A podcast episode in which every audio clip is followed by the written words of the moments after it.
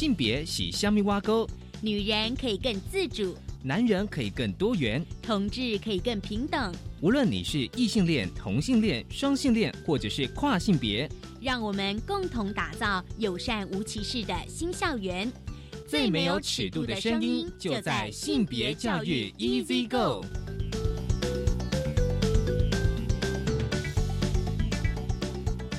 Hello，大家午安，欢迎收听教育电台性别平等 Easy Go，我是文龙。不知道这礼拜大家过得好吗？我相信哦，这一两周大家都非常关注东京奥运，所以今天的性别大八卦想跟大家稍微来聊聊这个东京奥运哦。因为东京奥运呢，其实大家没有注意到那个二十三号的晚上的开幕仪式哦。运动员跟教练训呃宣誓，其实跟以往有很大的不同哦，是由一男一女担任代表。稍后呢，跟大家分享东京奥运。今天的性别慢慢聊，想跟聊的是一本书哦，书名是《成为新闻波汪》。很高兴我们邀请到了世新大学性别研究所教授陈怡倩老师来跟我们分享这本书。我们先进行性别大八卦。性别大八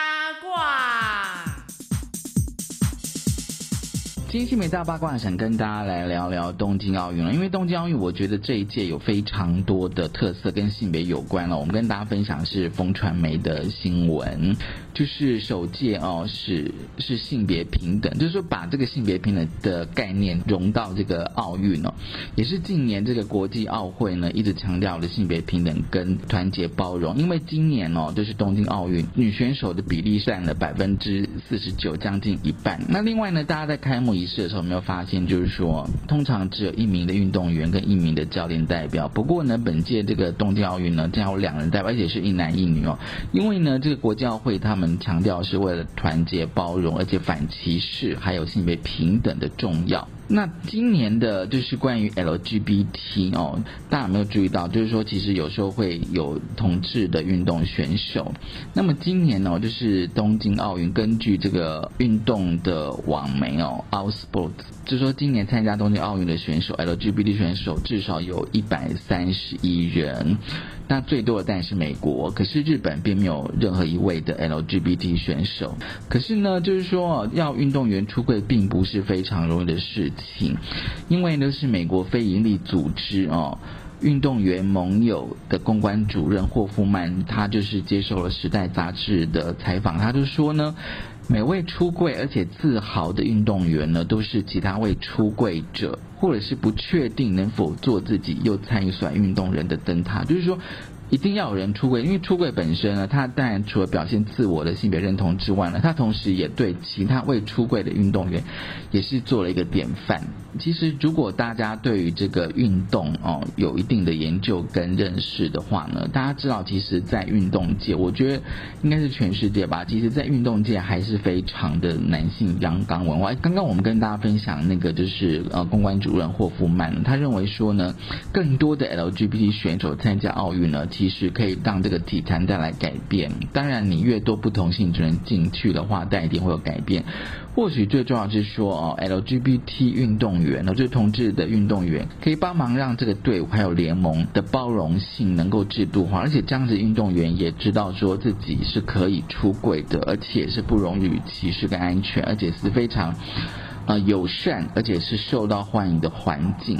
那尽管呢，就是说这次奥运就是有非常多的 LGBT 选手，但是呢，身为主办国日本却没有任何一位的 LGBT 选手。可是我觉得这边可以稍微的去理解，就是说，哎，真的没有吗？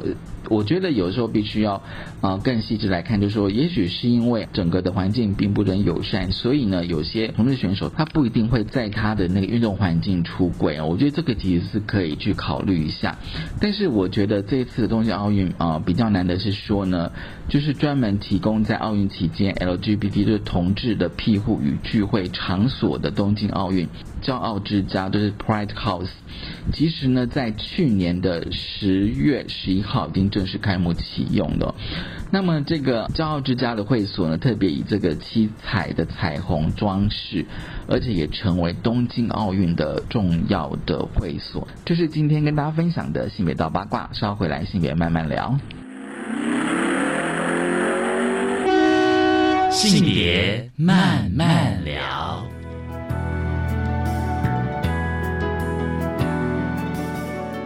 欢迎再回到教育电台性别平等一 C 哥，我是温龙。我们在进单元是性别慢慢聊。今天跟大家聊什么呢？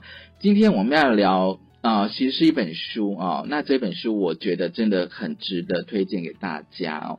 书名是《成为西蒙波娃》。我相信大家听到西蒙波娃，如果你对呃女性主义或性别研究将来有兴趣也有认识的话，你当然对她并不陌生。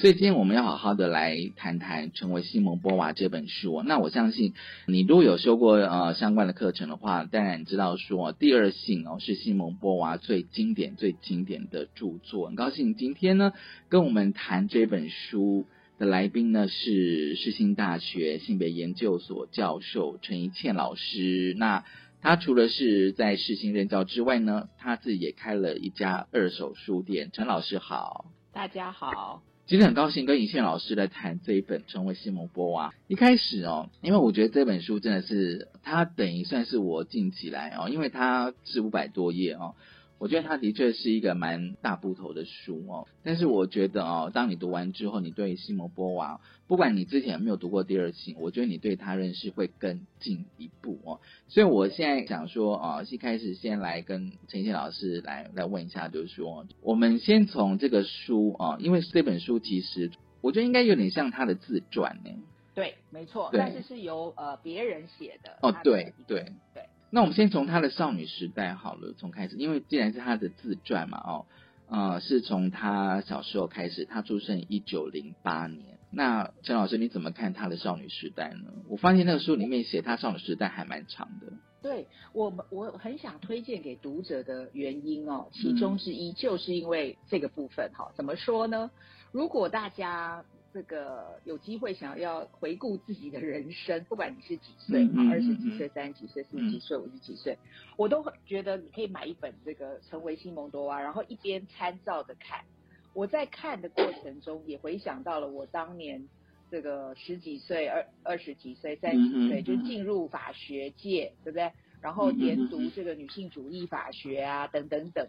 还有就是年少时期，特别所谓的少女时代，十八岁、十九岁那个时候或更年轻哦，思考人生的问题。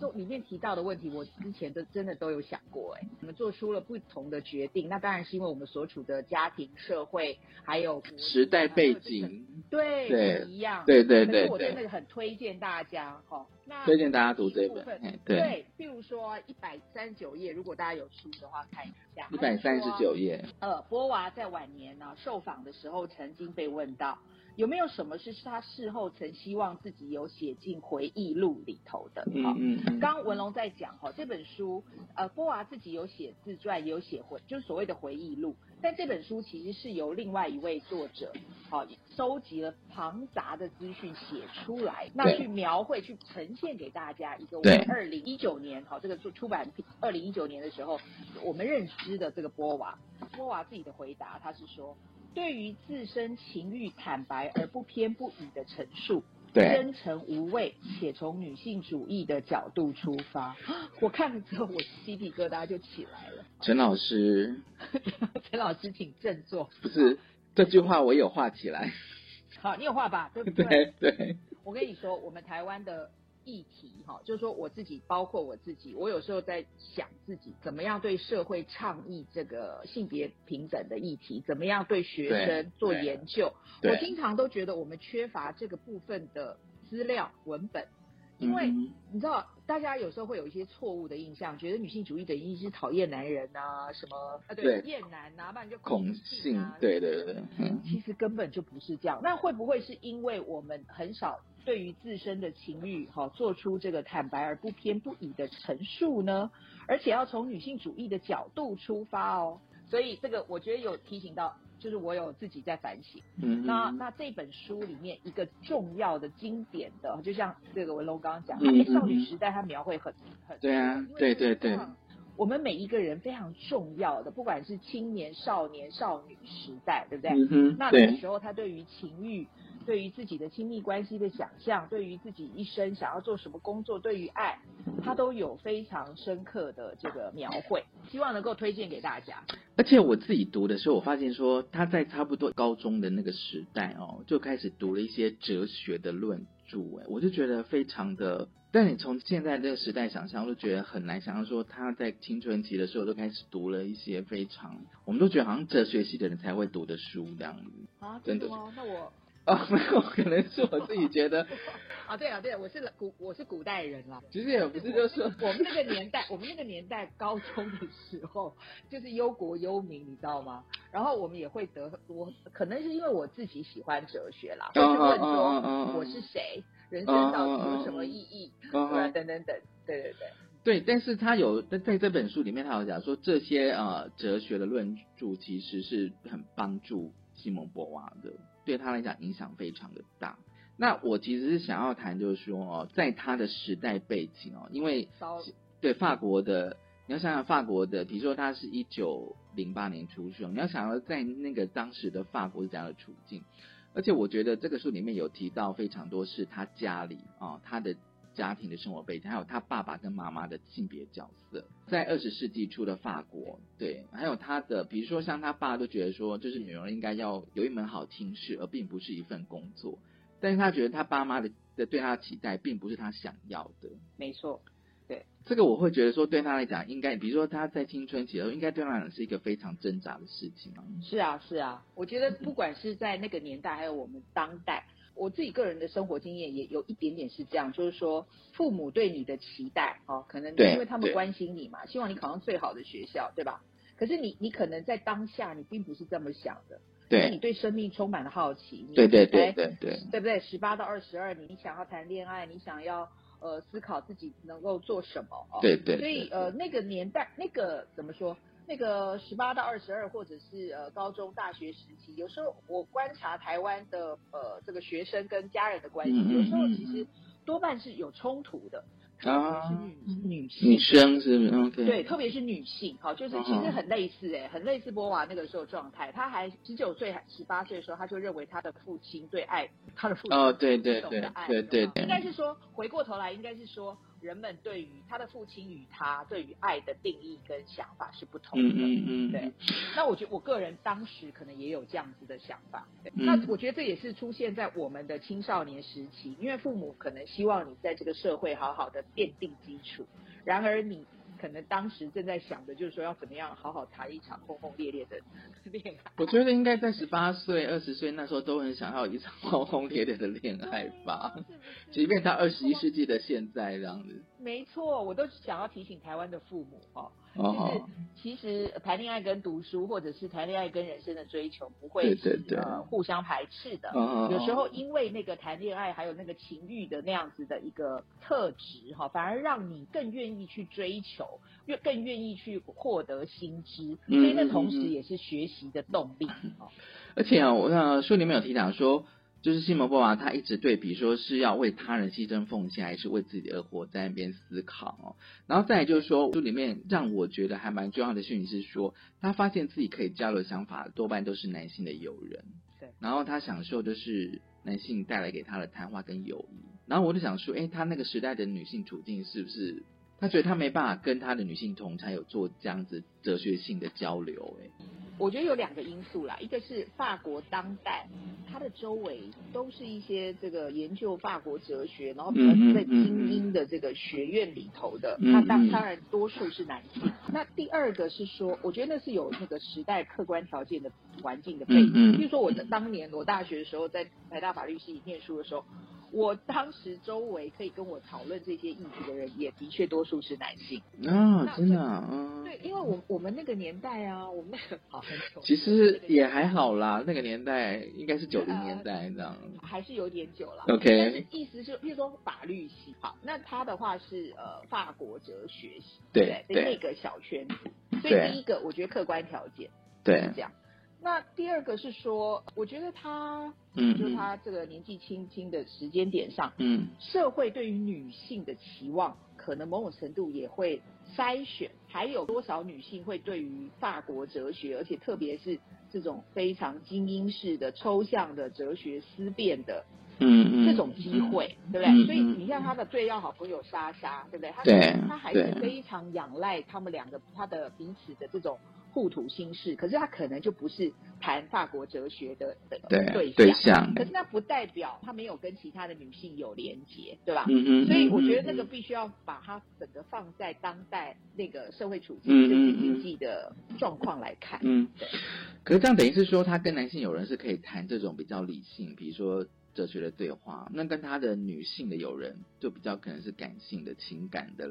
看起来呈现起来当年轻时候是这样，那我觉得那子就是因为客观条件的改变。嗯可是他嗯嗯后来，其实他后来还是有跟很多的女性的友人，譬如说对学生，或者是对对对我觉得我觉得那个随着人生的发展，你看他横跨了这么一大长段的年代，所以法国社会还有整个世界其实也改变了吧，对不对？对，我觉得社会在改变，嗯然后你个人在不同的团体中游移嘛，对吧？对对到后来进入职场，然后后来可能有学校也有职场，对。我觉得可以可以去看这本书里面他所介绍的那个当代的社会还关系，还有那那个时候的国际情势对于、呃哦，法国的影响。所以等于是说，虽然是写个人传记，但是你还是得看到他所处的那个时代背景跟国际的呃现实的意思，这样子。对，我觉得这本书我我特别喜欢的是这位作者啊，嗯凯特嗯哼。寇克派翠 Patrick 啊、嗯哼。就是他是用一个女性主义的观点来重新的整理过去对世间哈这个关于西蒙波娃的，不管是他的回忆录也好，嗯。或者是别人后来好，就是他的前情人或者是学生们怎么说嗯公开的一些日记呀、嗯还有他自己的日记，好，就是把目前到二零一九年他英文版出书的时候的所有的资讯重新整理一下，说了一个成为西蒙波娃的故事。嗯那在里面我们就可以看到法国当代的社会，然后也看到波娃的呃言论或论点在早期怎么样被忽略，怎么样被诠释，到后面哦改变，然后也看到了波娃晚年他有一些对于有一些论点，他其实自己也有立场上的改变。嗯嗯，然后后面晚年这个国际情势嘛，譬如说他可能在几次重要的法国的这种国族种族主义，嗯嗯呃，因为法国有很多殖民地嘛，对对对他在对几场重要的社会运动里面，像阿尔及利亚那种，对，都还持续的发生。透过看波娃的一生，其实你可以有一点，我不知道你的呃想法是怎样。我是觉得有看到这整个历史，还有法国在处理他们以前殖民嗯地，嗯对不对？嗯那所有这些其实就是都是哲学的思考啊。我们人到底要怎么活着？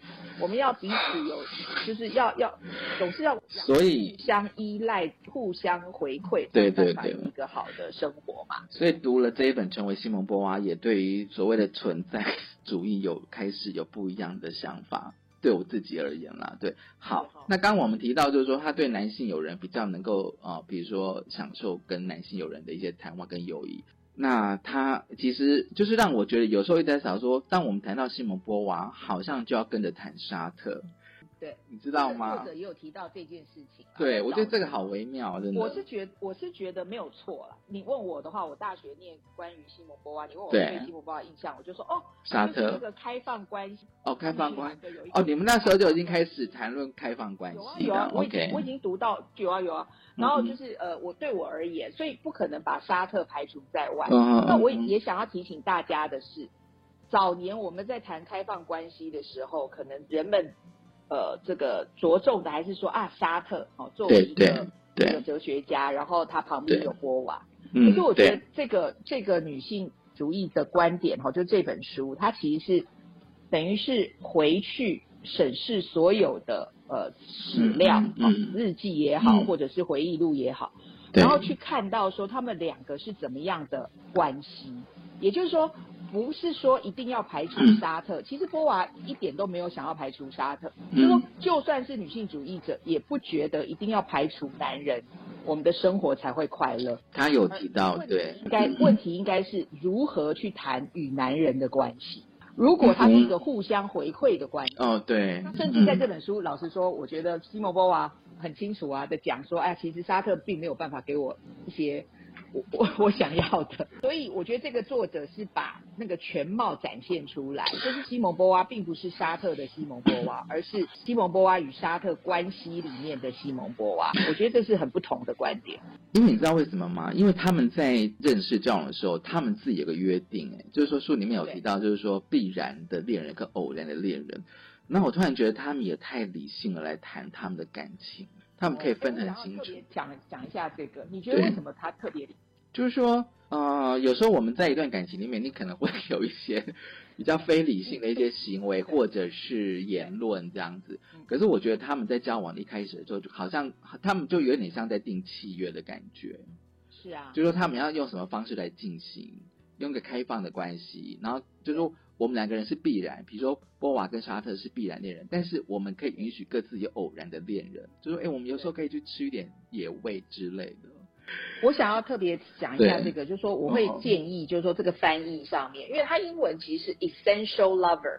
呃，如果大家去参考目前台湾有一个叫玻璃打开开的一个 N 哦，对对对对对，我我觉得比较适合的翻译可能是主要的呃恋人，他所谓的多重关系、开放关系或多重关系，这当然是不同的概念。不过我们简单的先说，就是说他们两个。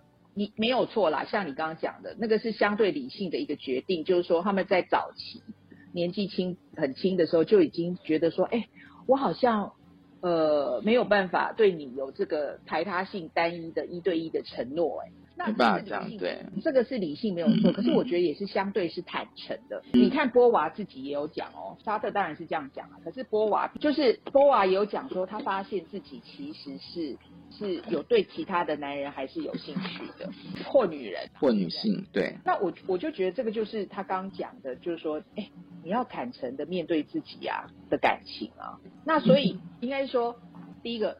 他们先坦诚跟诚实面对自己，然后发现自己可能没有办法与对方建立一个排他性的单一的关系，所以有所谓的开放式的关系。那所以就有所谓的主要的恋人，他们彼此的这个关系。然后我觉得那不是野味哎，因为我觉得野味 野味只是用现在的语汇来谈而已。我知道了，我知我我知道你你的意思，那个的确就是我们目前大家的想法。可是讲野味的这个想法，其实是先把单一的一对一的关系变成是一个标准，然后才会说你去打。哦，我懂你的意思了，我对，所以它其实是有个框架的。可是我们也可以先放下来，先想一想说。万一我们真的很诚实面对我们的内心，然后我们就发现了这件事情，好，就是波娃跟沙特，你可以想象他们可能喝一杯咖啡，然后就聊聊到聊到这件事情，对对，然后他们很诚实的面对自己的情感，所以是一个知情同意不欺瞒的状态里头，嗯，两个人所定下的承诺，嗯哼，那他们说两年嘛，那我猜是续约嘛，后来他们就续了一生，有没有？就是一辈子都这样，这样对。所以，哎，这比较认真负责，哎。所以我就说，他们他们可以理性到说，在谈恋爱这件事情，他们可以就是让我觉得有点像说，我们先定一个契约，我们就是要这样子走，我们就是要这样子经营，对，就是这样。然后两个都先说这样子，对。对。哎，可是你刚刚讲的那个嫉妒啊，那些心情，那个呃，波娃在这本书里面也有提到，其实在他的日记就说。这本书里面有提到波娃，他们在这个关系里面，他并不是完全是理性的嘛。你看到这个对方跟别人去度暑假，然后等等等等，对对他心里还是有些起伏，然后他自己回反省。我觉得这也是这本书厉害的地方，厉害啦。应该说波娃他在日记里面有提到，就是说他其实很对于过去处理感情哈，他还是特别有几一位。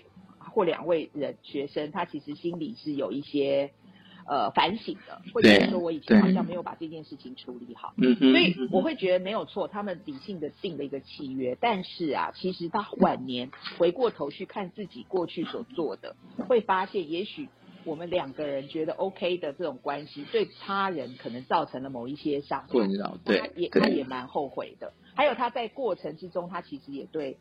就说他还是会有那些情绪。嗯，然而，然而有因为想到自己这个理性的这个，就说这个契约决定嘛，那我是觉得他们理性感性其实有时候是混在一起的啦，所以最终最终嗯他还是觉得这个这个模式是呃对他们来讲是比较好。比较好的哈。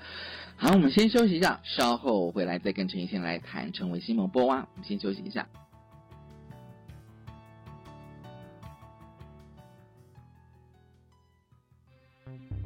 指挥中心表示，各地方政府所需的疫苗数量是依照目标族群的人数进行规划及配送，还请各地方政府依照计划顺序进行施打，确保已约民众的施打权益。而根据统计，国产疫苗涵盖率已经突破三成，累计超过八十万人选择高端疫苗。降级后的第一个周末，行政院提醒您千万不能松懈，勤洗手、戴口罩、保持社交距离，持续做好防疫，才能尽早回到正常生活。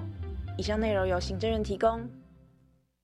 请问下次直播时间是什么时候呢？教育电台伤动全世界，脸书直播，下一次是八月三号中午哦。一点三十分，谁来直播呢？教育开讲节目主持人李大华，很棒哦。邀请谁呢？时报出版社董事长兼总经理赵正明。哇，久仰讲什么呢？台湾人读书现况分析，读什么书，怎么写，用什么看最吸引人。耶、这个我喜欢。补习班适度开放实体上课，要注意什么呢？补习班的工作人员如果没有施打疫苗或是接种疫苗不到十四天，那么应该要提供三天之内快筛或是 PCR 检测阴性证明。另外，如果在补习班里面用餐，那应该避免饮食中有交谈，并且一定要使用隔板。当然，如果已经实施线上教学的补习班，也建议在这个阶段啊，仍然采取线上教学为原则。以上广告由教育部提供。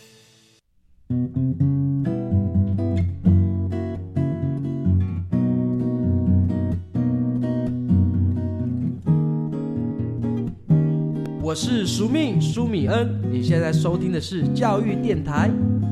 Open your mind，就爱教育电台。耶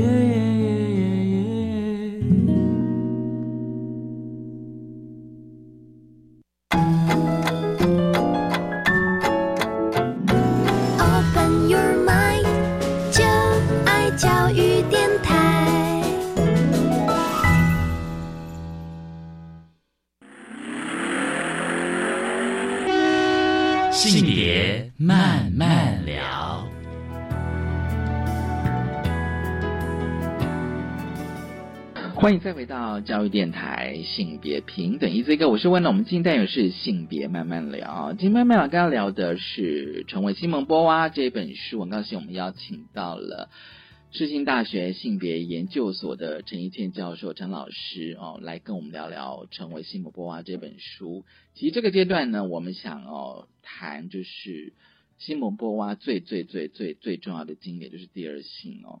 我觉得第二性应该是多数，如果、就是你如果曾经修过性别课程，或是你对女性主有有认识哦、有兴趣的，应该多少都知道这本书哦，甚至也看过这本书。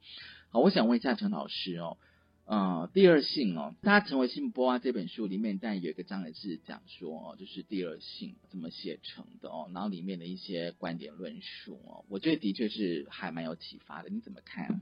第二性哦，对啊，这对我们而言可能是比较耳熟能详，但老实说，我第二性也没有全部看完啦，有一点因为它有两本，好像九百多页吧，对吗？对对对对对，有上下两册这样子。不论如何哈，我想我们应该还是抓到了重点啦。然后跟嗯如果看到了这个第二性，呃，将这个法国社会当时对待女性的状况来跟台湾社会女性的这个处境相比哦，我真的觉得这本书应该会持续的是我们经典读物啊。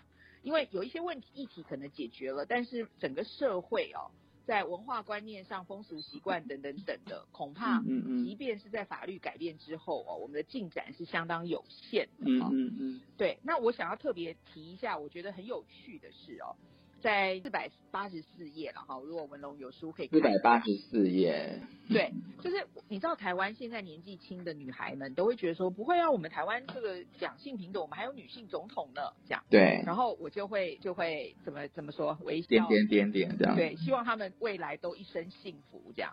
那我自己个人的经验也是这样，就是说我是念法律的嘛，对。那我早期当学生的时候的法律跟现在透过了经由这个台湾的呃当地的妇女运动的促进之后，我们的确是有一些改变了。嗯。可是每一次我在遇见我的同才男性的时候，就会有点像波娃这样哦，四百八十四页那边说，他就问直接问沙特，他就说，哎，我想问你有关女人的事，哎，他问他说哈，为什么沙特总是宣称自己是站在受压迫者的这一边，为了工人？黑人、犹太人发声，却没有为女人发声，你到底怎么解释这件事情？我这边也有发现。对，因为你知道吗？我我每次看到我们就是我们的法学教授啊，对，不管是民法、刑法哦，那我心里都默默升起这样的疑惑，就是说，如果大家有念过宪法哦，就说你们为什么可以忍受妇女处在这样的法律的？这个处境，而且是法律规定的。嗯，你们为什么没有办法发生？你可以为了环保，为了工人、官场工人，你为了这一些，为什么你没有发生？哈，然后沙特就回答说，还好哦，沙特他没有狡辩。哈，你知道很多男人还会狡辩说啊，没有啊，讲讲。沙特说，可能是童年经历的影响吧。嗯，然后那个波娃就追问哦，你看波娃这个女性主义非常 typical 的，就是说，但你是成年人了耶。问他说：“男人在女性议题上是不是有盲点？哈，嗯，而且他波娃也承认哦，自己会也有盲点。对，他们是否有可能对于女性的受苦视而不见，如同古代的雅典人在奴隶为他们耕地煮饭的时候，谈论着正义与民主的崇高理想？那我我大学的时候我就想说，哇，如果你是宪法教授或者是强调公平正义的刑法教授，那如果你在家里养了一个小奴隶。”啊，没有，我的意思是说，当年的法律基本上就是讲，如果一个女性，哈，嗯哼，她这个本来是好好的在念着台大法律系，拥有所有的一切权利，但她如果结婚之后，法律上的权利就整个就有受到限制，就受到影响了。对啊，你就不要说她整个没了，但受到限制。哎，那你们怎么可以安心的过活？好，结论就是说，那个第二性哦。那个书里面所说的女性的那个弱势处境啊，是法律或社会文化造成的这件事情，我们解决了部分，但其实还有更多的观念我们必须要去去面对的，对，所以它绝绝对是一个经典的书。然后我也把这一段要送给所有的生理性别男性的这个读者，不管你的性倾向是什么，这样他们会生气啊。我们大家一起来反省嘛，对不对？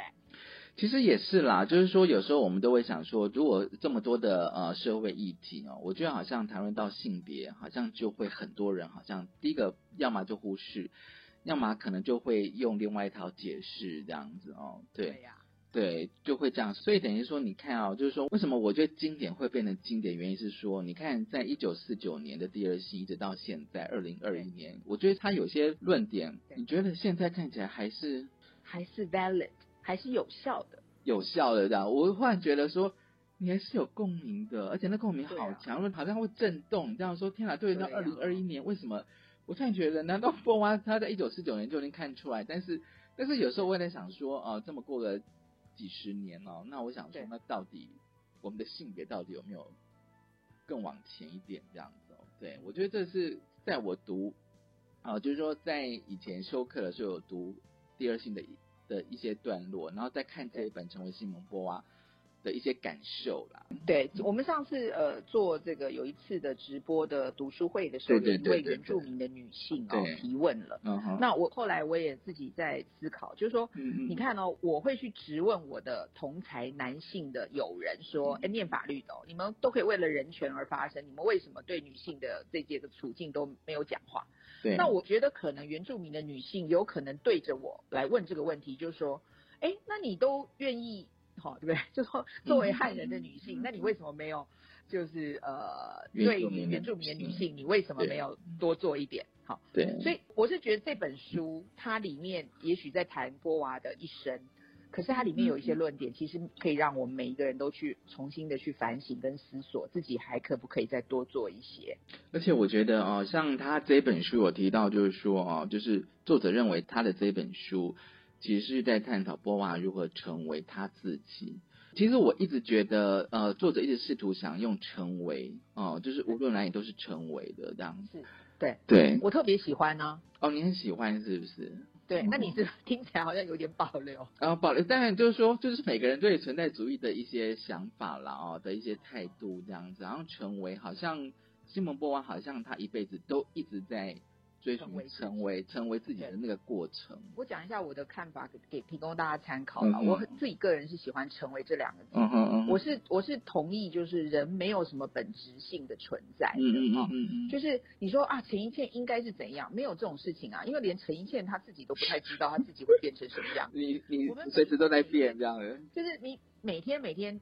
出生之后，你是不是上学校，然后有同才父母，对对对对，然后时代在变，所有的资讯都在变，对对，所以我们当然有可能因为今天多读了一本书，或多听了一个广播节目，嗯，有了一个新的资讯，然后我就重新重组，对不对？然后调整这个我要去的方向。就是我们每一刻每一秒，其实都在成为自己。嗯那这个自己究竟会在会在什么时候成型？我觉得这个真的就很难说了，对吧？哦，对，我们永远没有办法预料下一秒的我会变成如何，会不会经过了又又一件什么事情？其实，譬如说这次疫情，我们应该都没有看看到说自己居然哇两年没有出国，对不对？没有办法参加国际学，然后在在家里也待两个月这样。是，然后居然还发展了这么多，有没有这个新的长才？有没有？我昨天还在做香蕉冰淇淋啊啊，意思是说。我们每一个人可能都在成为自己的过程中啊，所以先也不用预设立场，就是一个比较相对开放的心去面对这些世界的变化，对，会比较容易的。所以等于是说，如果成为这个概念运用到，比如说呃，西摩巴第二性，或者说我们在探讨性别议题的时候，那你也觉得说它其实是一个过程，它可能是会一直不断的变化。是因为他早年，譬如说他对于。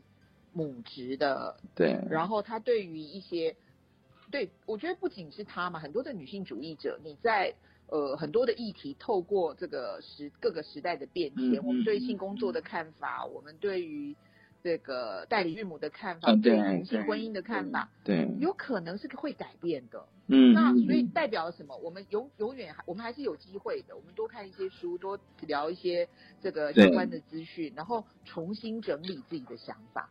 那那我觉得那个成为的意思，对啊，我我是这样看的啦，把它视为是一个过程，愿意愿意吸收新新的资讯，然后愿意更新自己，有没有？我们现在手机不是偶尔都还是要更新啊？对对对对对对对。bug 有没有？我们的国家、我们的社会、我们个人，是不是有一些我们可以处理呃自我更新哈，成为比较好的这个自己这样版本？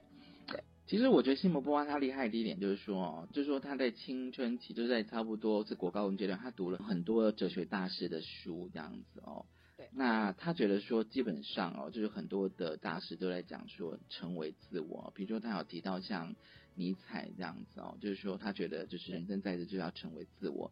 但是我觉得像西摩波娃，我觉得他让我觉得最厉害一点就是说。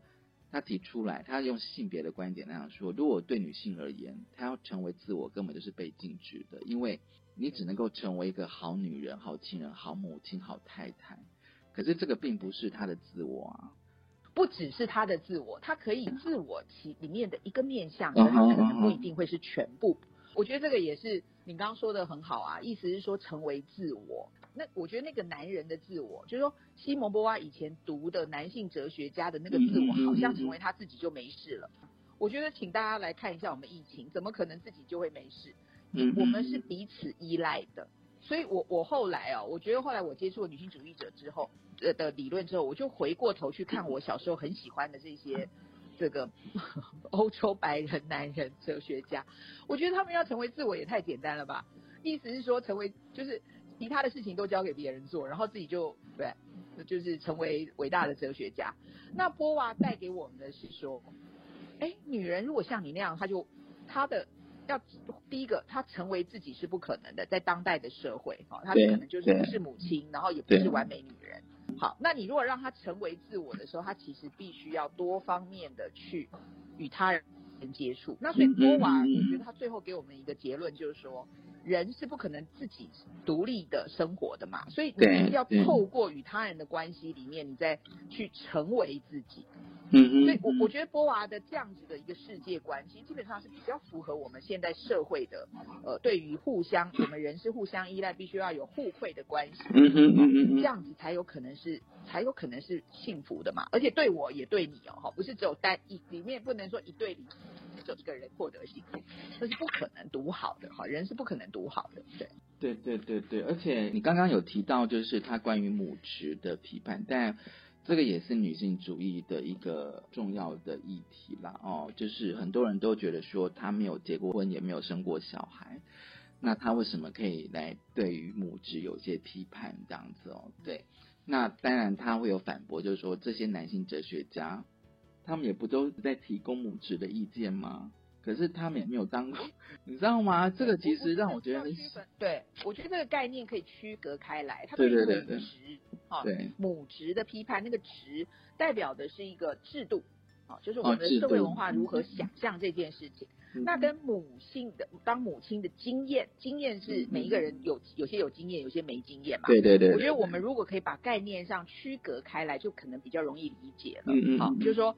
呃，他在批评的是制度性的，好，他并没有批评一个人想要成为母亲，这是不同的事情啊。嗯哼。那如果我们这个社会不要那么单一的去定义母职的话，我相信会有更多的女人想要，或也许他就会想要成为母亲。嗯哼，嗯嗯。我觉得这个是这个是两个完全不同的观念嘛。那你看男性，好，比如说有，应该说人，好，比如说有过去有陆委会，哎，现在好像也有陆委会。对。有一些。他可能从来没有去过中国啊，那你你难道你要跟他讲说你没有去过中国，你怎么成为陆委会的那个啊？主委？不是嘛？因为人可以透过经验、透过阅读、透过这个讨论来呃，就形成公共政策的意见。与你个人是不是一定要经历那件事情？我觉得是两件事。我们有犯罪学的教授啊。不代表他一定要成为犯罪者或者是被害人，他才有办法成为犯罪学的教授嘛？对不对？好，所以我觉得真的很希望大家能够去理解，就母职跟成为母亲的经验，这其实是不同的、不同的这样子概念。对，嗯嗯，这样子解释我就觉得都还蛮清楚的了。对，所以你认为西摩波娃他其实是要批判那个母职的这种制度，这样加注在女性的制度？对我，我觉得我社会结构不管。对，我觉得我认识的女性主义者或什么，从来没有人要去责嘛这个 成想要成为母亲的女人或什么的。我们我我觉得我们一直在谈的就是这个 motherhood，因为你看哦，我们对母亲的想象是如此之完美，近乎严苛。那难怪每一个在里面的哦被影响的成为母亲之后哦，就连路人都会来跟他说几句，说啊你一定要怎样啊，什么什么等等等。那这个只要。人社会对于母职的期待越高，越近乎完美。其实每一个人都不太可能成功啊，对不对？对对。那那那所以就会对内会有压力嘛。然后呃，对外可能然后也会有这个无法兼顾家庭跟生活的一个状态。对。所以很多的女性，其实我觉得在我们没有改变对母职的看法的时候，她可能就会觉得说啊，看过母亲阿妈这么辛苦，那我不要成为母亲了。所以于是台湾就来到了这个境地，我们是全世界这个出生率目前是数一数二的第一的国家啊。我想我们的女性都做出了 选择。选择。但是如果你可以想象，好，比如说法国好了，法国也许保守，但是。他们在呃，关于成为母亲这件事情，哈，他其实多年来都是如此，哈，不觉得说一定要跟婚姻有上等号。哦，对对对。然后，而且有非常多的福利的这个措施，因为生养小孩是为这个社会国家，对不对？就是说，对对对，我们未来的这个这一代嘛，他们有非常多福利措施，所以他们相较于德国这个西欧的几个国家，他们的那个出生率其实表现是非常优异。嗯嗯嗯嗯。可以给台湾做一个参考啦，对。关于母职这件事情哦，那我觉得第二性子到现在哦，我从一九四九年到现在，其实其实有时候我也想说，一本书哦，它能够横跨这么多的时时间哦，时代，我觉得真的是。而且社会，啊对，跨社会。对对对对对对，你知道吗？我突然觉得经典，它是经过时代的淬炼，你知道吗？对，真的。嗯，好，我们先休息一下，稍后回来。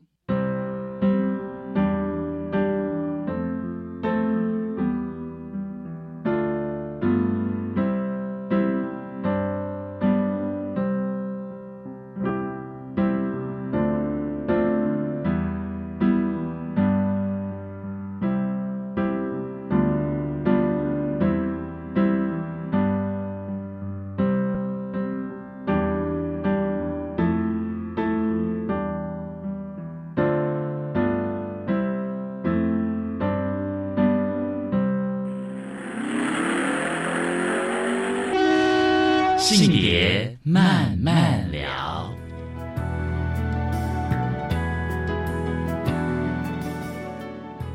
欢迎再回到教育电台性别平等一次一个。今天呢，我们跟世新大学性别研究所的陈怡倩教授呢，陈老师来聊聊《成为西蒙波娃》这本书。好，最后呢，我觉得读这一本书哦，让我觉得呃感受最深刻的就是说，其实作者提到非常多的当代的一些精英，甚至包括女性主义者对西蒙波娃她这个人，甚至对第二性的批评，而且多半都是负面的批评。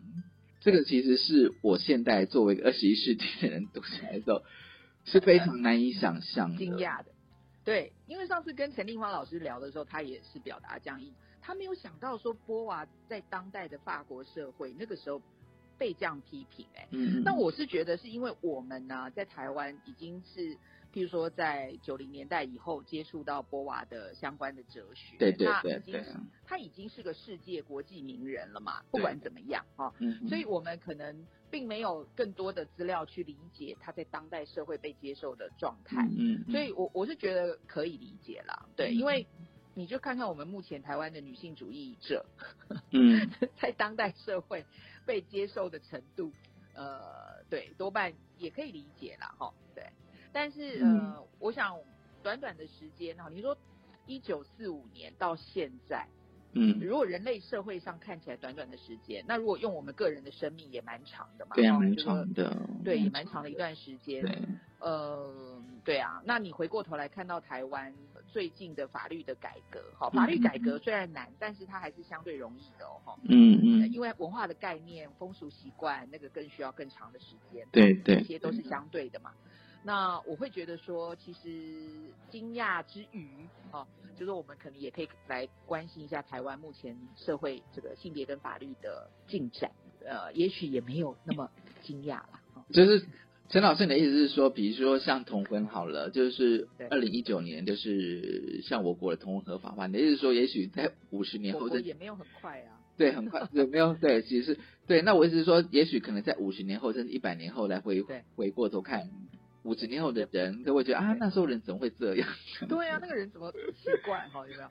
而且你看台湾哦，你看，我觉得就不要讲同性婚姻了，就讲女性已婚女性在家庭中的地位好了。嗯我们一直到二零零二年六月才修正了一个条文，就是说已婚的女性她的呃婚后的财产的这个使用管理嗯处分收益的权限呢，嗯嗯，不不再是夫的了，而是自己的。自己可以决定。那我们在民国七十四年、一九八五年之前的法律，甚至如果女性这个拥有的财产哦，登记都名字房子都登记她的名字哦，在嗯婚后哦，可能还是规定是先生的哈、哦。嗯好，那所以有时候我们看别的国家都会觉得哇，他们怎么这么夸张？哦，有没有？我我是觉得这个时候。你当镜头出来的时候，我们就赶快看一下台湾自己状况。你可能会觉得说啊，原来是因为我不太理解，所以我不知更道夸张状况也没有也没有比较好。觉得更然后还有夸张就是，我觉得你刚刚带出的时代感，对啊对啊给，台湾二十年之后，你就觉得啊，怎么那么夸张？嗯嗯，像我现在的年轻学生就会觉得说啊，怎么那么夸张？那个时候的方法为什么这样定？连男性都会觉得说哇，太夸张了。一九八五年这样对，，可是那个是二十年前的台湾，也没有很久以前啊，对对不对？嗯，所以有时候我觉得超越社会、超越时代，哈，稍微拉开一点距离，我们来思索，到底什么才是呃公平？我觉得可能就是说，因为可能就像是你讲说，我们在接触西摩波娃，还有接触第二性的时候，它已经变成经典了。然后他西摩波娃就是说，我们讲女性主义一定会提到她，对，就她的地位已经是是毋庸置疑不了对对对，她就是好，就是女神，就就这是女神级的这样子。对对那但你就回过头来，就是在四零年代的法国或者是六零年代法国，你就觉得，哎，那怎么会被这样的？就对啊。可是问题是，也包括当当年的女，就是她那个年代的女性主义者，也在批评西蒙波娃的时候，我会觉得说，那些女性主义者是在想什么？我会这样想，还是说他们其实不同流派，对某个议题有不同的意见，所以我觉得西蒙波娃怎么可以这样，等等之类的。那我会觉得说，哦，就是我看完这本书，我觉得辛波娃他自己成为他自己，然后他就是不想要呃以她当代法国那样子的一个标准，成为所谓的法国的女人。对，然后就是说哦，作者啦，应该说是作者，他有提到说困住那个西蒙波娃的，其实还有社会偏见这样子哦。然后对，那当然是你用当代的那个观点来看，就是说怎么用双重标准将女人。困于这个女性的处境是对，可是有时候我讲说，哎，现在好像也是这样。对啊，这个我觉得 没有过去啊，现在你的意思说这永远都是进行式吗？是没错，永远都进行式，只是每个年代要处理面对的议题不同，不同这样子。可能对我们这个年代觉得说，哈，婚后的财产，当然个人的财产还是个人的，啊，可是我们现在可能要处理的是说，那家事呢，分工呢，等等等等，可能有不同的议题吧。对。对，哦，你觉得那个议题的内涵其实是不一样的这样子。然后另外就是说哦，就是那个呃，就是会批评他的人就会觉得会批评他的第二性，认为说其实西姆波娃的作品都并非是原创性的，而是来自于沙特这样子哦。那当然就会牵扯到他跟沙特之间的关系，就是当代批评他人就会觉得说其实。都是沙特的创作啊，然后甚至包括第二性这样子。那在我们现在看来，就是很匪夷所思的事情。然后你现在如果看了这本《成为西蒙波娃》，他有更多的史料出现，那个史料就是包含西蒙波娃自己的日记。哦，日记。他早在十八岁、十九岁就已经写下了那些问题了。所以我还觉得沙特搞不好受了西蒙波当然影响。他们其实两个是互相影响。对，其实那个当代社会，你看他们彼此的朋友是谁？那个一定会互相影响、互相刺激嘛。就是当时的法国哲学，或者是这种文艺圈，就算他去美国旅行，你看他那个 出去用餐、交往的对象是谁，对彼此都会对，就是会互相影响。就是当代那个社会思潮嘛。对对对，所以我就觉得说，啊，读完这本书之后哦，我相信你可以对西摩波娃可以重新的认识，然后再就是说，也对第二性可以有不同的呃看法跟见解，这样子。对。然后从此之后，你如果在看一些名人传记的时候，在讲他自己的时候，你都会想说，嗯，不知道他的 家，对，因为我觉得你看哦，如果我们今天没有看这一本的话，对于某一些读者来讲，可能西蒙波娃永远是沙特的西蒙波娃。这个我想在很多。比如说，在科学跟性别的研究里面，对在公共卫生跟性性别的研究里面，我们都看到相同的状况。嗯嗯，就说在当代社会，他们其实并没有办法给当代有贡献的女性一个公平的评价。通常要等到他死后，我们才发现，哈，日记本原来是这样，原来是那个男性的科学家看到了他的日记本。嗯，对，这个大家应该知道我在说那位科学家的故事。所以你的意思说，我们要写日记喽，把自己的经历过了写下来，对，然后印证说，哎，我的确比你早，对我最先想到的。那现在可能就。脸书也可以啦，因为脸书也可以帮你记录时间这样。著作权还有相关的一些，有时候我们去看到什么是原创性的作品，就是看当事人能不能够最早举证，你什么时候有想法。嗯，我只是觉得说，大家对于女性科学家、女性公共卫生，就是我们现在有非常多默默工作的女性，因为这个社会告诉我们，你要好好的做，奉献牺牲，对不对？嗯那可是他们其实就是跟男性一样，是在参与这个社会的活动。嗯。可是他们的名声，哈，并就是在当代，可能社会并不会给他们呃公允的评价。嗯嗯。对。那我们透过这些史料啊。一些女性主义历史学的研究，我们就会发现，不是在当代才有妇女运动，在很早就已经有非常多的女性用她自己的生命来投注在社会公众的事物里头。嗯嗯嗯，当然了，今天真的非常高兴，陈怡健老师来跟我们分享《成为新波王》。当然这本书哦，因为它其实是蛮厚重的，但是我觉得它里面有非常多的，我觉得有很多详细的描述了哦。不管波娃、第二性哦，然后沙特这样子，而且我觉得他们的生活细节其实记录的还蛮详细的。这这是真的这样子。今天真的很高兴，陈信老师跟来跟我们分享成为西蒙波娃。看完之后，我就觉得应该要开始认真去思考如何成为自己这件事情。太棒了，对，说到树了期望。